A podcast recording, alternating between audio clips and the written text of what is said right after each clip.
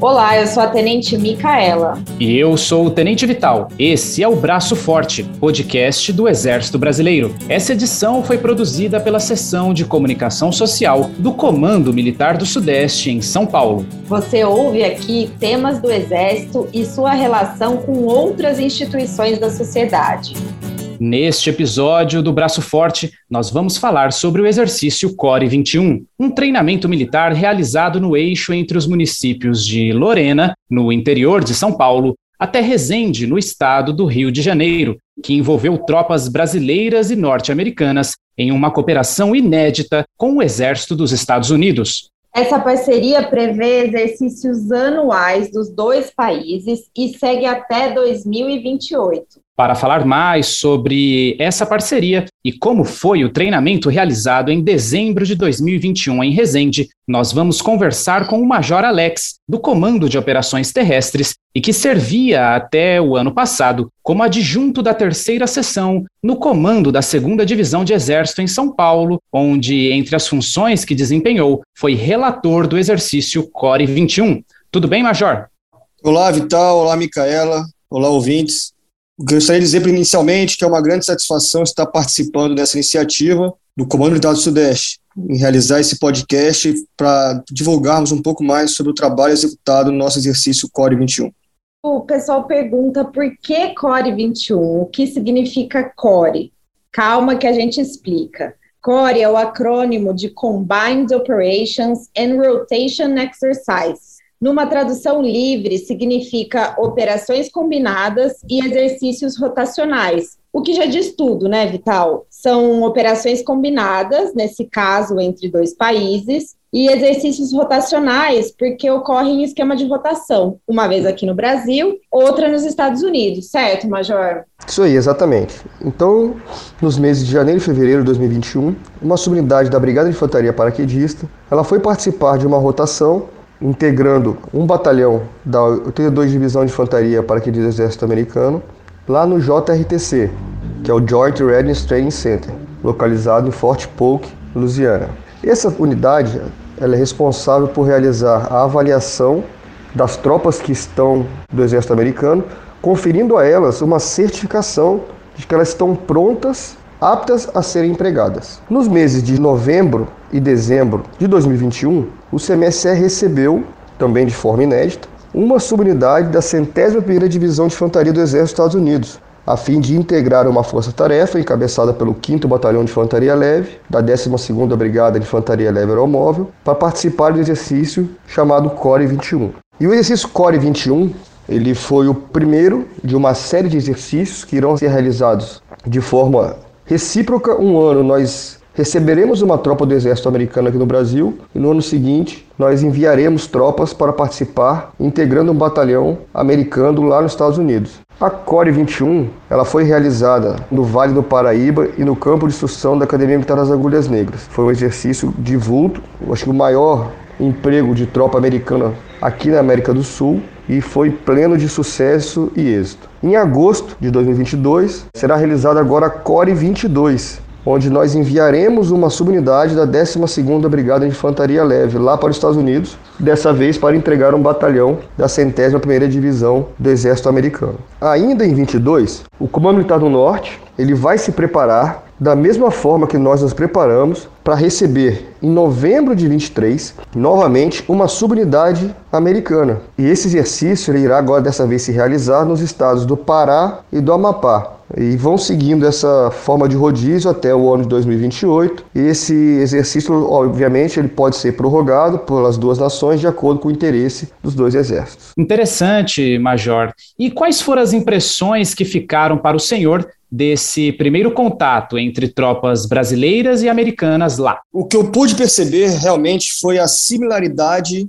da doutrina empregada pelos dois exércitos. Obviamente que são adaptadas às realidades de cada país, às características de cada terreno onde a gente é empregado, porém nada que inviabilize esse tipo de operação. A tropa brasileira que participou do exercício nos Estados Unidos, ela se ouve muito bem.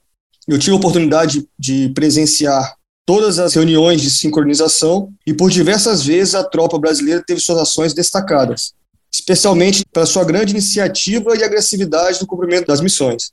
Inclusive, a tropa, a companhia paraquedista que participou do exercício, ela foi designada pelo comandante do batalhão para realizar a ação principal na última ação do batalhão, que demonstrou uma grande confiança no cumprimento de missão dessa companhia.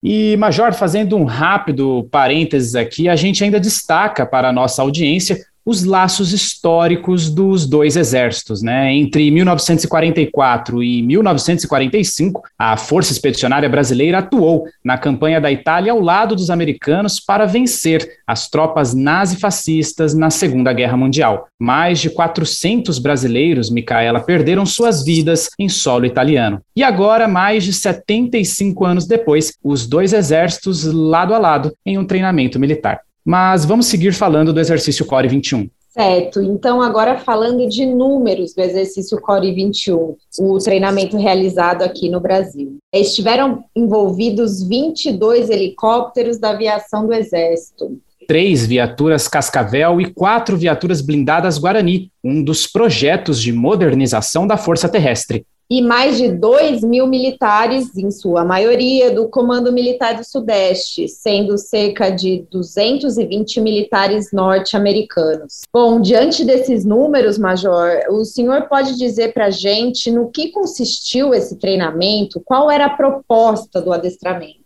O exercício ele desenvolveu-se num contexto de conflitos de amplo espectro, ou seja, são ações combinadas de alta e baixa intensidade. Ele se desenvolveu em duas fases. Numa primeira fase, mais convencional, foi realizado um assalto aeromóvel conduzido pela Força Tarefa e Tororó, do 5 Batalhão de Infantaria Leve, com a finalidade de destruir, acelerar a destruição do inimigo na região e impedir o avanço da sua reserva. Numa segunda fase, dentro de um ambiente já de guerra irregular, a Força Tarefa Quinto Bill realizou ações contra um movimento que buscava independência da região, realizando ações não convencionais. Essa combinação de alta e baixa densidade são características dos conflitos atuais, onde a gente tem uma. Um, não existe um limiar de mudança de atitudes, as coisas acontecem simultaneamente no campo de batalha. Major, e por que o exército norte-americano enviou tropas da centésima primeira divisão aerotransportada para esse treinamento com a Brigada Aeromóvel? Bom, a centésima primeira divisão aerotransportada, ela tem como característica a sua rapidez no seu emprego e o uso de aeronave de asas rotativas e também um alto grau de adestramento. Da mesma forma que a nossa 12 Brigada de Infantaria Leve Aeromóvel. Então, eu acho que essa similaridade de, no emprego e na forma de atuação foi fundamental para ela ser designada para participar desse tipo de exercício. E falando na Brigada Aeromóvel, fica o destaque para as outras tropas que o Comando Militar do Sudeste lançou mão nesse exercício. O CMSE tem como mote ser a pronta resposta estratégica do Exército Brasileiro. E nesse exercício foram utilizados meios da aviação do Exército e da 11ª Brigada de Infantaria, que agora se tornará mecanizada com a chegada das viaturas Guarani.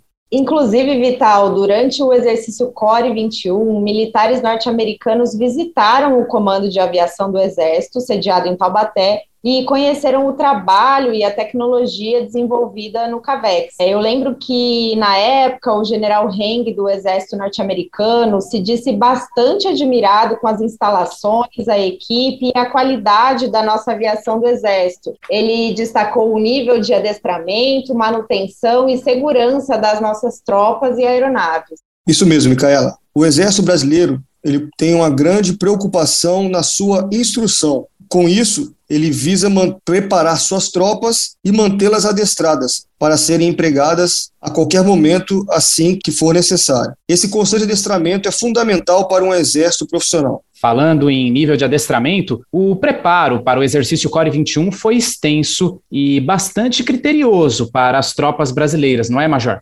É isso mesmo. Então, para integrar a série de exercícios Core, são selecionadas tropas integrantes da SORPROM do Exército Brasileiro. Para a Core 21, foram realizados diversos exercícios na preparação, denominados pela 12 Brigada de Operação Oratu 1, onde foi realizado exercício no nível de técnicas, táticas e procedimentos, visando o combatente individual, aprimorar sua instrução individual básica, até Aratu 4, onde foram feitos exercícios já de adestramento junto com toda a FT. Tudo isso visando a preparação da tropa para a atividade da Core 21.